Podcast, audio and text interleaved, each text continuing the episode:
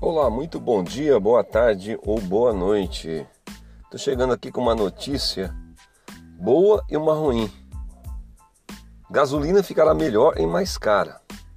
A partir de agosto, motoristas que abastecerem seus veículos contarão com uma gasolina de melhor qualidade, mais parecida com o combustível utilizado nos Estados Unidos e em países da Europa.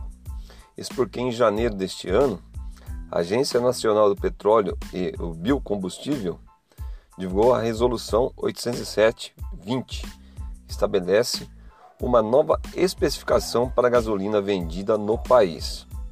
O derivado de petróleo precisará de uma massa específica mínima de 715 kg M3, índice que não era regulamentado até então, e número de octanas mínimos de 92, atualmente é de 87, pela metodologia ROM que avalia a resistência do combustível à detonação.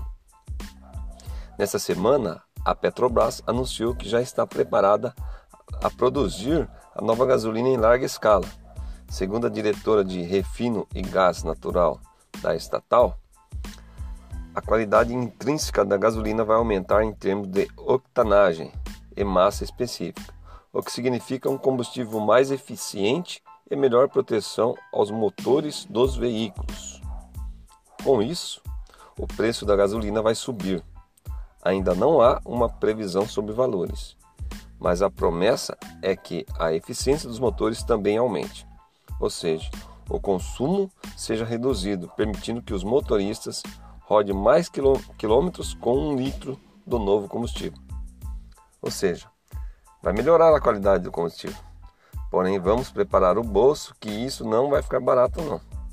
Como sempre, vai sobrar para nós consumidores. Grande abraço, Ricardo Ferreira, diretamente do Sportcast.